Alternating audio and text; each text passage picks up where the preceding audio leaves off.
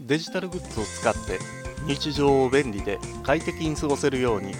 何か一つでもプラスになる情報をお届けしたい。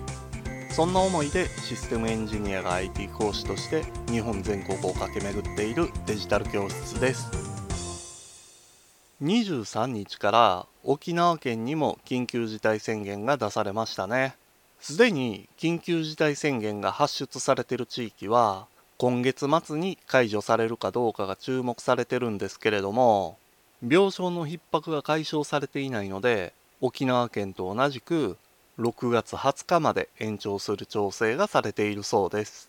ですがさすがに3度目の緊急事態宣言ほんで延長っていうこともあって個人でできる具体的な対策も最初の頃から変わらずの状態となると最初の頃はリモートでのコミュニケーションや飲み会を楽しんでたものの自粛疲れや慣れっていうのが出てもうてほぼ普段通りの生活を送ってしまいがちです。そんな中で飲食店でアルコール提供が禁止されてしまってるので公園や河川敷路上などで宴会を開く人も増えてしまいました。騒がずにマスクをして静かにコミュニケーションをしてるんやったらまだしもマスクもせず大声で騒いでる姿を見てしまうと感染症対策をしている飲食店で飲み食いしてる方がマシなように思えてしまいます。何より飲食店の売り上げにもつながるし従業員の雇用にもつなげられるでしょうからね。そして一番の問題がゴミなんですよ。外で飲み食いしてゴミを放置してる人が多いんです。楽しむんやったらゴミの片付けまでしっかりしてもらいたいもんですね。こういった倫理観やモラルの問題っていうのはデジタルの世界でもあります。それが違法コピーや違法動画です。特に最近では違法動画が目につく機会っていうのが増えています。そこで今回は違法にアップロードされている動画についてお話ししましょう。スマホやタブレットパソコンで動画を見るときには無料でいろんな動画が見られる YouTube を利用してる人は多いでしょう。前回 YouTube ではテレビ番組を見られないのでテレビ番組を見られるサービスを紹介したんですけれども Twitter の方で何言うてんの？YouTube でもテレビ番組見られんでという DM をいただきました。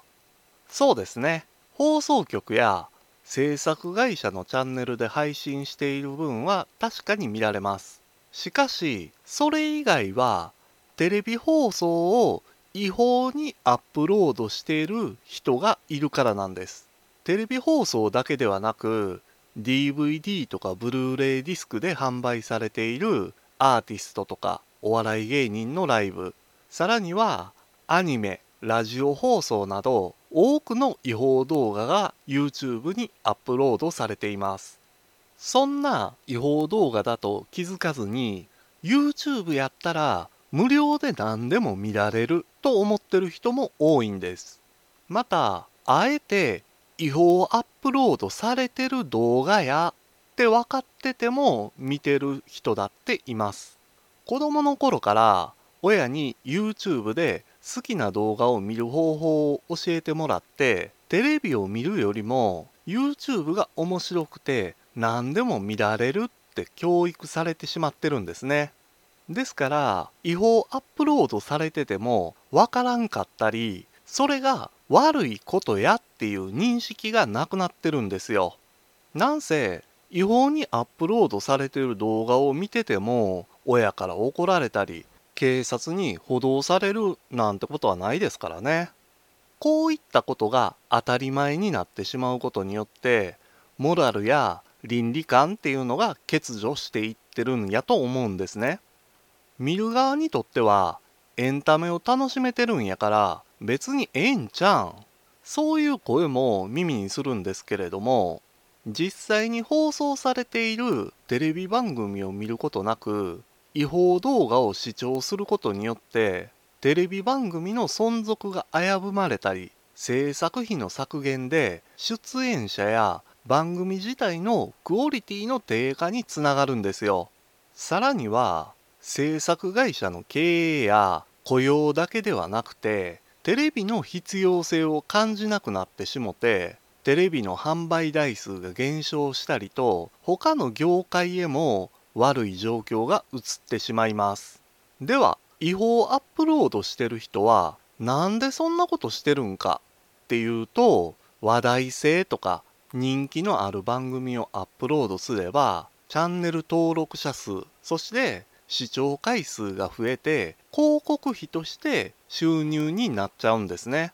もちろん著作権に違反してる動画になりますので YouTube へ報告すれば違法動画をアップロードしているアカウントが停止処分になります。ですがアカウントが停止になれば別のアカウントを作成して同じことを繰り返すっていういたちごっこの状態です。違法アップロードをしてる側にすればアカウントが停止になるだけでペナルティがあるわけではないのでやめないんですよね。しかし著作権の侵害で訴えられてしまえばとんでもないペナルティになります。著作権の侵害は犯罪ですから告訴されれば10年以下の懲役もしくは1000万円以下の罰金というのが定められています。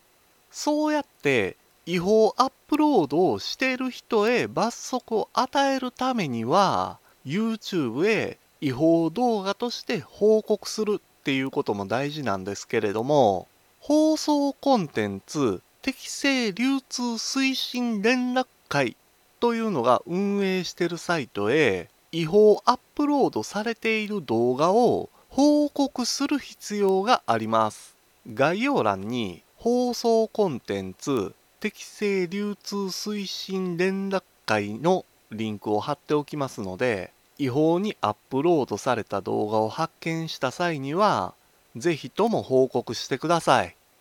違法アップロードしてる動画は見ない。そしてチャンネル登録をしない。違法動画だと報告をする。この小さな行動を多くの人がすることで違法アップロードされている動画が少なくなるんです。倫理観やモラルを保つためにも子を持つ親御さんには是非とも心がけていただきたいものですデジタル教室では初心者に向けてサイトやツイッターそしてポッドキャストや YouTube でも情報を発信しています。サイトやツイッター YouTube のアドレスは概要欄に記載していますのでそちらからアクセスしてみてください。デジタル教室からあなたにプラス1